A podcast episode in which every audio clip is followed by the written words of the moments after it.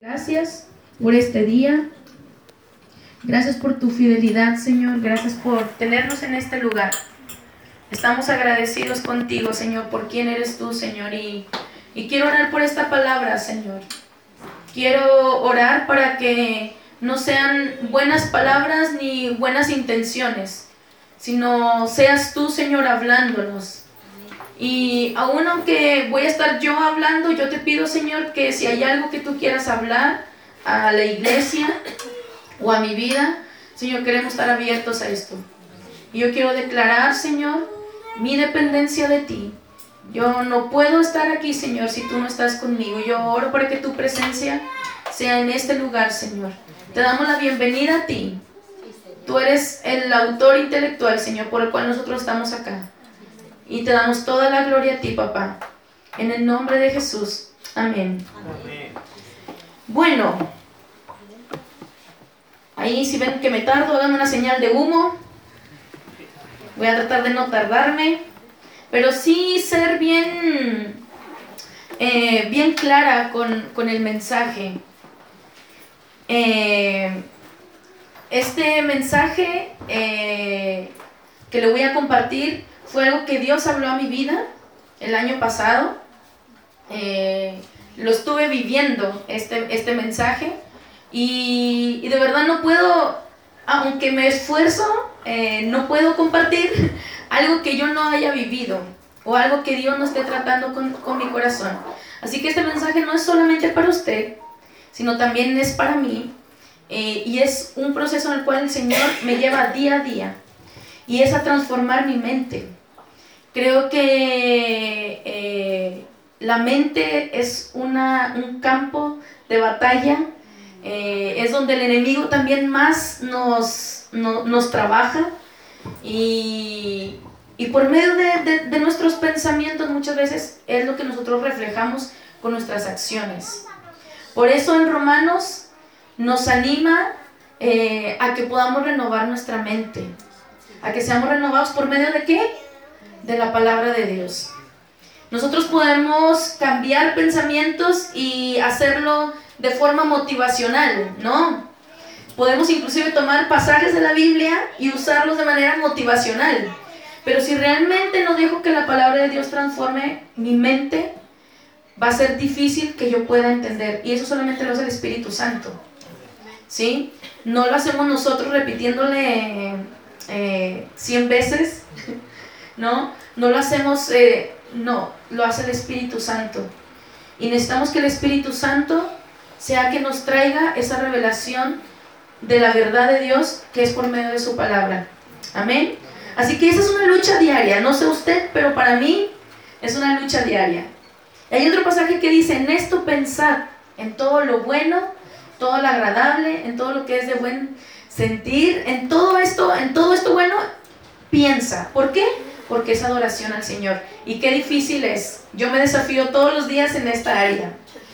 Y quiero hablarle de un poquito, de manera de introducción, quiero hablarle de lo que, de los 400 años de silencio que hubo, eh, vamos a verlo así del Antiguo Testamento al Nuevo Testamento, para verlo desde esa perspectiva, los 400 años de silencio que hubo y la última profecía que se tuvo y que durante esos 400 años, antes de que viniera Cristo, no hubo una palabra profética, no hubo nadie que alzara su voz y que extendiera una palabra de parte de Dios durante ese tiempo. Y, y si nosotros estudiamos un poquito esos 400 años de silencio, vamos a entender por qué se escribió el libro de Mateo y cuál es el punto principal eh, en este libro. Y se dice que durante este tiempo bueno, el pueblo de Israel fue esclavizado por Babilonia, por Persia, por Siria, y este último tiempo en que Jesucristo nació, por Roma.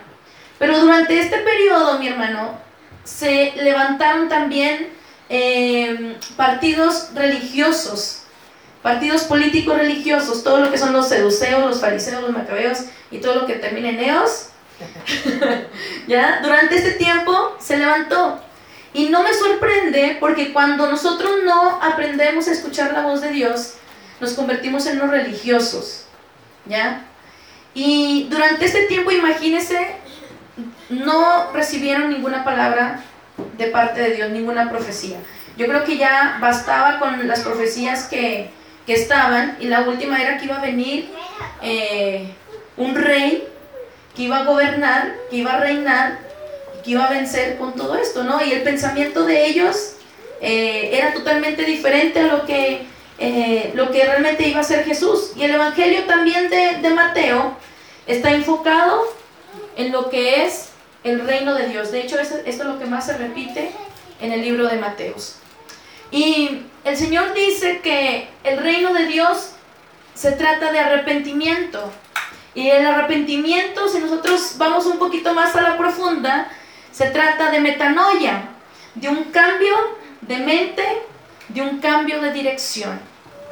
Y aquí estamos dando la introducción para hablarle de cómo un panorama, como un ambiente que se está generando, al menos aquí con el pueblo de Israel, ¿no? Empieza a, a, esclavizar la mente del pueblo de Israel, de, los judíos, a tal punto que ellos no reconocen a Jesucristo como el Mesías y no logran identificar. Pero no solamente ellos, sino nos damos cuenta que en los evangelios, como lo hablábamos en la mañana en el estudio, no entendían a la totalidad quién era Jesucristo. Y esto es porque había una religiosidad tan fuerte en ellos que se necesitaba que hubiera una transformación en nuestra mente. Y sin duda alguna, eh, lo que Dios quiere es transformar nuestra mente con un propósito. Y esto es lo que yo quiero hablarles.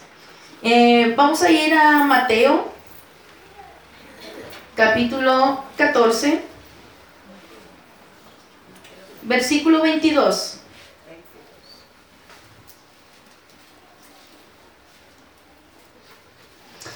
Como, como muchas veces nuestras experiencias o el ambiente que nosotros estamos viviendo crean sistemas de creencia en nosotros que nos afectan en nuestra relación con Dios. Y, y, es por eso que el Señor siempre nos anima a que nosotros podamos renovarnos nuestra mente diariamente.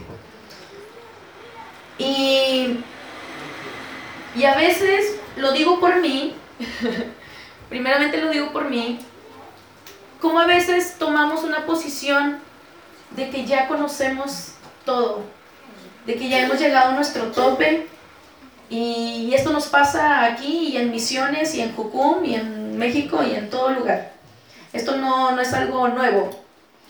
Y el año pasado eh, Dios me habló de poder ir a India, de hecho traigo mi vestimenta. y, para mí empecé a toparme con sistemas de creencias y una de ellas más fuerte eh, era que, ay, esto es fácil. He salido de misiones tantas veces, mi orgullo y mi...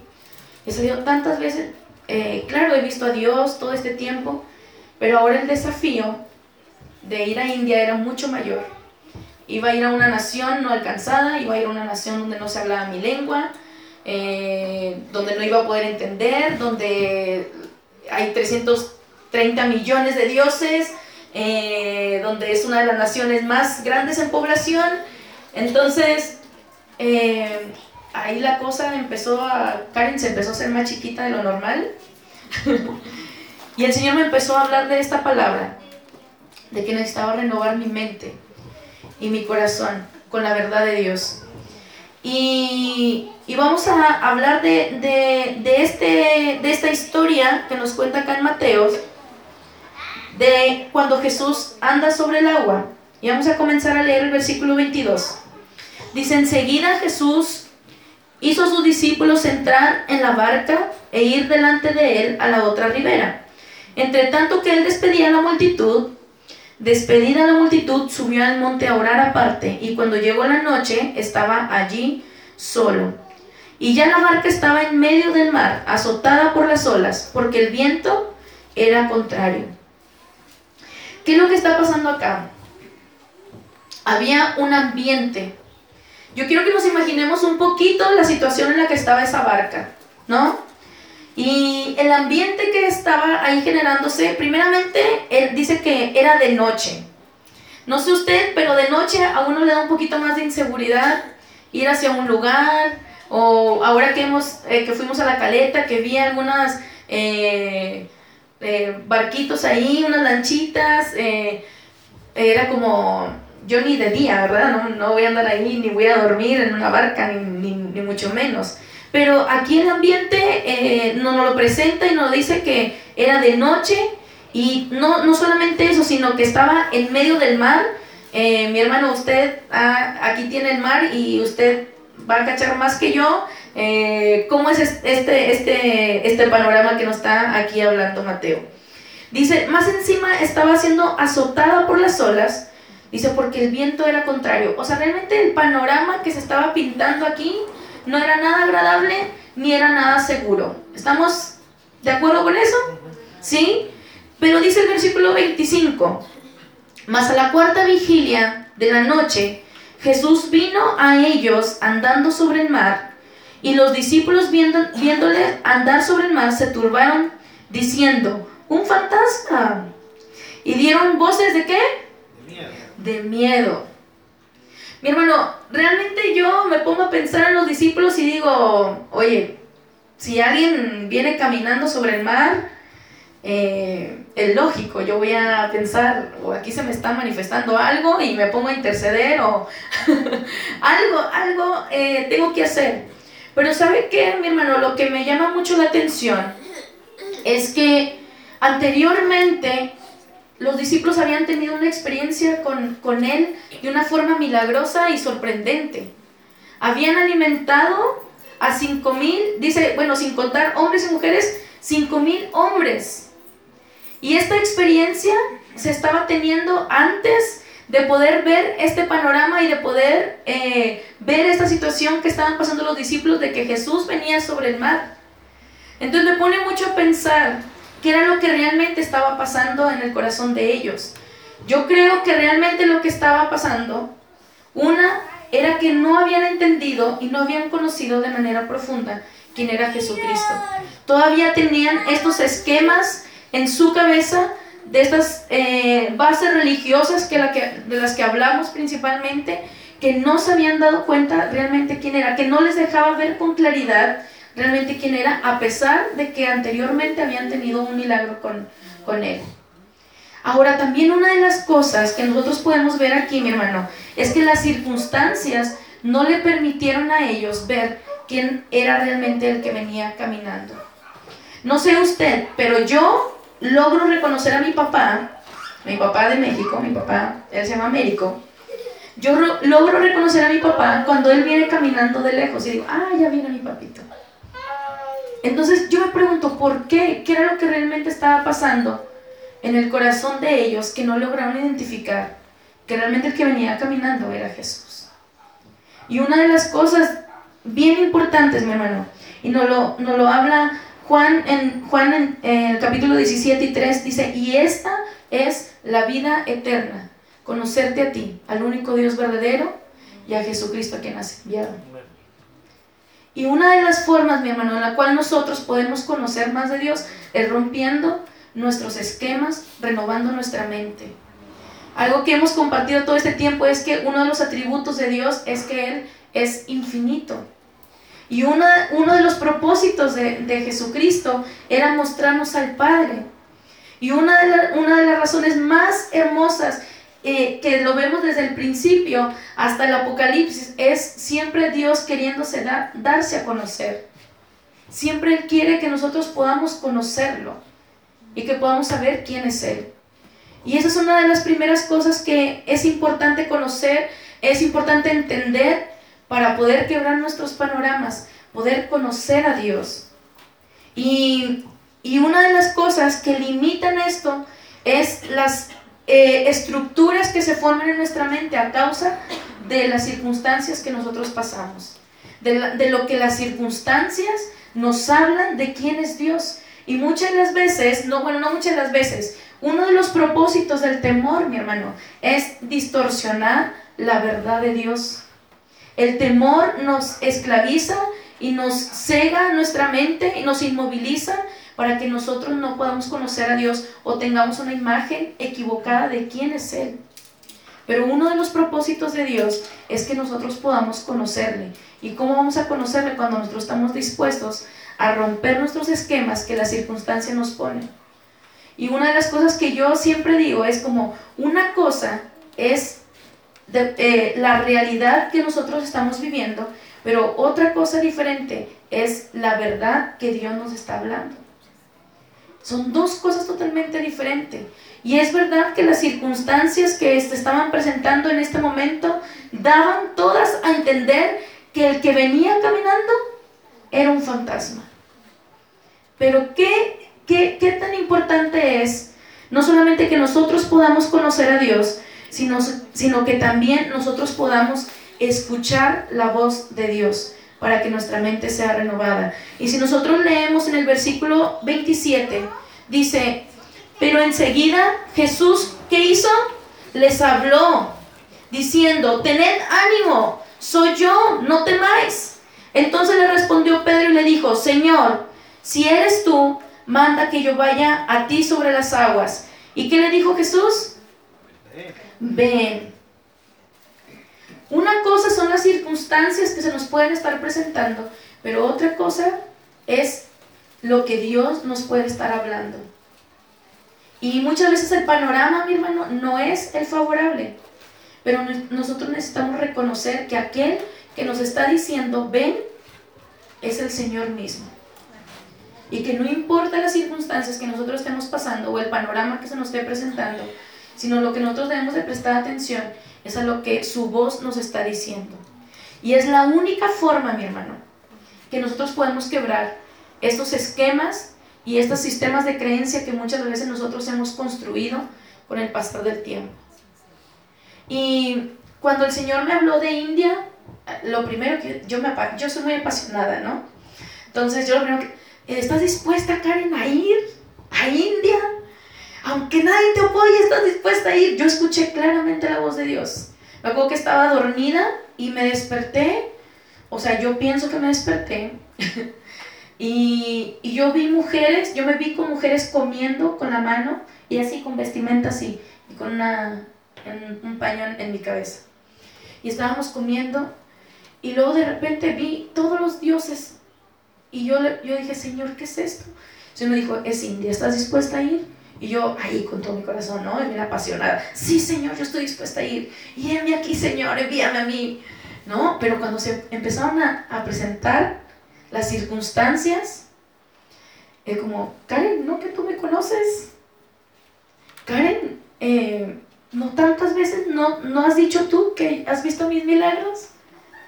Y las circunstancias daban a entender otro panorama. ¿Y cuál era el panorama que me, me estaba dando a entender? Que realmente era una emoción mía, que Dios nunca me había llamado. Así que yo dije, no más. Esto fue una emoción mía, Así que voy a ir con mis líderes, ¿no? Yo tomo mis pensamientos ahí, mi plan. Voy a ir con mis líderes y decir, no, me equivoqué, eh, fue una emoción mía y aquí lo dejo. Yo creo que nunca en mi vida había tenido tanto temor como en esa ocasión. Me acuerdo que fui con mis líderes y les dije, eh, creo que no escuché la voz de Dios, así bien segura yo, ¿no? Eh, aquí les dejo su proyecto India y me regreso a la EDE y sigo movilizando desde la EDE, ¿no? Desde la escuela de discipulado, lo que siempre he hecho. y me dijo el líder, ¿y qué fue lo que Dios te habló? Y ahí, como que mi mente se me, se me destapó. y, y dije, no, Dios me dio una palabra para ir a India. Entonces camina en esa palabra. Y muchas veces así es, mi hermano. El enemigo trata, por medio de las circunstancias, darnos a entender un mensaje, pero ese mensaje no proviene de parte de Dios. Ahora, nosotros como hijos de Dios tenemos que saber que nosotros no nos guiamos por lo que vemos, sino nos guiamos por fe. Y dice su palabra que la fe viene por el oír la voz de Dios. No, es, esta fe no es solamente una emoción, no solamente es algo motivacional, no, sí, este, hay que tener fe, mi hermano, hay que tener fe y uno ahí y va y uno se topa con tantas cosas. No, mi hermano, la fe proviene por el oír la palabra de Dios. Y el Señor estaba siendo claro aquí con, sus discípulos, bueno, con, con, Pedro, y diciendo, Señor, si eres tú, manda que yo, manda que yo baje. Eh, si eres tú, Señor, este, déjame caminar sobre las aguas. Y nosotros también, no, muchas veces también le decimos, Señor, si eres tú, eh, mándame esta señal. Y el Señor no la manda. No, Señor, no, no, no. Este, nuevamente, mándame otra, otra señal, porque... Y, y, así, pero no es, no es eso, mi hermano, sino son las estructuras que nosotros nos estamos haciendo de realmente quién es Dios. Porque si nosotros entendiéramos quién es Él y que Él es el que está con nosotros, no tendríamos problemas de caminar cuando Él nos habla. Y es lo que le dice bien claro a Pedro, le dice, ven. Dice, y descendió Pedro de la barca y andaba sobre las aguas para ir a Jesús. A mí me, me asombra eh, este hombre, porque sí es verdad, era, yo me identifico con él, era bien apasionado y a veces bien emocional, pero se atrevió, se atrevió, se atrevió a dar el paso y ha sido uno de los hombres que ha caminado sobre las aguas. Impresionante. Y cuando el Señor, yo estaba haciendo mi tiempo a solas y lo hago en un arbolito. Y de, más adelante de ese árbol hay eh, un sembradío. Y el Señor me dijo, si esto fuera agua, Karen, ¿tú estarías dispuesta a caminar por aquí? Y yo le dije, no, no estaría dispuesta. Y el Señor me confrontó súper fuerte. Me dijo, ¿sabes por qué?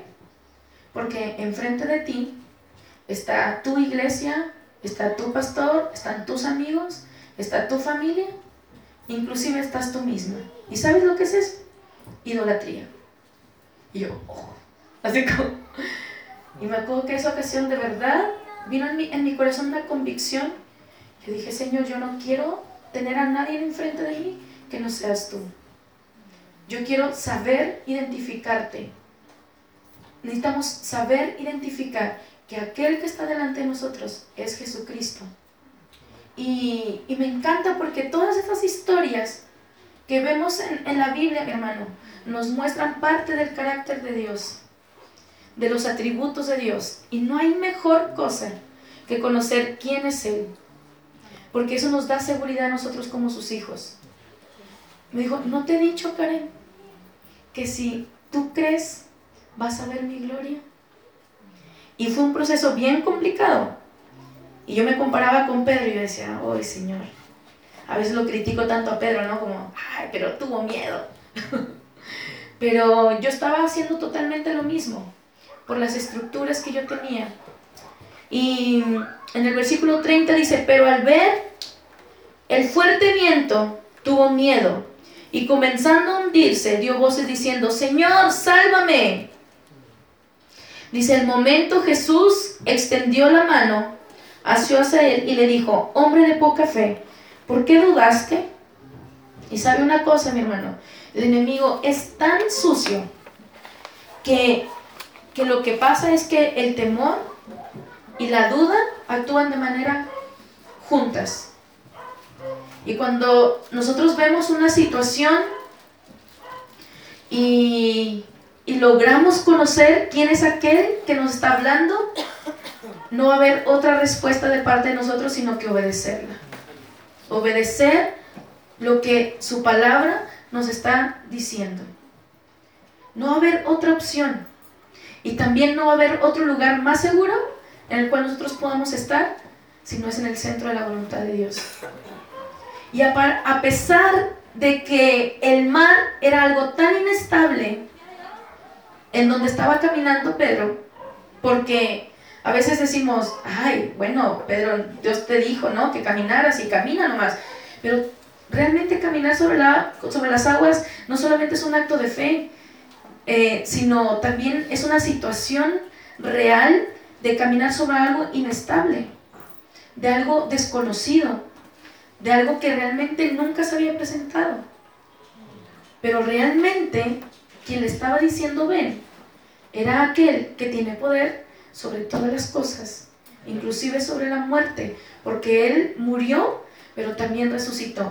Entonces no hay nada que se pueda comparar a lo que es la persona de, Jesucristo, a lo que es Dios. Y, y dice, dice que al momento extendió la mano, dice, asió a él y le dijo, hombre de poca fe, ¿por qué dudaste? ¿Por qué dudaste si yo te hablé? ¿Por qué dudaste si yo es el que estoy contigo?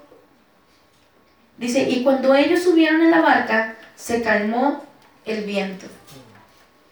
Y me encanta pensar en esto, en lo que, en las probabilidades, en cómo ellos pudieron regresar a la barca. Uno de ellos, una de ellas, pudiera ser que tomado, eh, Pedro, tomado de la mano de Jesús, caminó nuevamente hacia la barca. O posiblemente Jesús lo cargó. Ahí cuando les tiró la mano, no sé, a lo mejor también lo cargó y regresaron a la barca. No sé cómo pasó, pero la Biblia dice que ellos regresaron a la barca nuevamente y que ahí se calmó. ¿Sabe qué es lo maravilloso, mi hermano? Que el conocer a Dios nos, nos quita todas las estructuras y el escuchar su voz nos trae seguridad y que el obedecerle es lo mejor que nosotros podemos hacer. Y me encanta porque en Mateo, en Mateo capítulo 28, Él nos, nos da una palabra bien clara aquí. Capítulo 28. Yo sé que usted la tiene bien presente porque de verdad me, me bendice mucho y glorifico a Dios por iglesias como ustedes, que tienen en su corazón las misiones. Pero el Señor aquí también nos da una palabra bien clara. Mateo 28, versículo 19. Dice, por tanto, id y hacer discípulos a todas las naciones, bautizándolos en el nombre del Padre y del Hijo y del Espíritu Santo, enseñándoles que guarden todas las cosas que os he mandado. Y he aquí, yo estoy con vosotros todos los días hasta el fin del mundo. Amén. Y lo que me encanta de parte de Dios es que Él no nos deja solos cuando Él nos, habla. Cuando Él nos indica hacia dónde ir o qué hacer, Él no nos deja solos. Él nos dice, yo te hablé, a ver cómo le haces. No. Dice que Él promete estar con nosotros todos los días hasta el fin del mundo. Y con esto quiero ir concluyendo. Dice en el versículo 33, entonces los que estaban en la barca vinieron y le adoraron, diciendo, verdaderamente eres el Hijo de Dios. Hubo una revelación. Hubo una revelación cuando ellos se decidieron conocer a Dios, cuando ellos decidieron escuchar la voz de Dios y obedecerle, hubo una revelación de quién era Él. No hay una mejor forma de vivir el cristianismo, mi hermano. O es todo o es nada. Es así.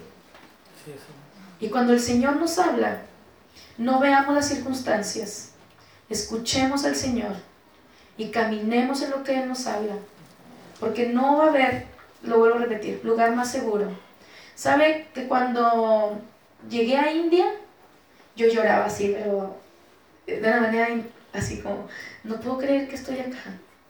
¿Saben una cosa? Fue tanta la impresión de la gente, porque me decían que me parecía a ellos, porque igual soy morenita, y andaba igual con la ropa como con ellos, que a pesar de que no hablaba el idioma de ellos, eh, se acercaron mucho a mí porque me parecía a ellos. Y, y fue una, una, una, una, conexión bien especial a diferente de mis, mis otras compañeras. Y de una forma milagrosa, en cada lugar había una persona que hablaba español.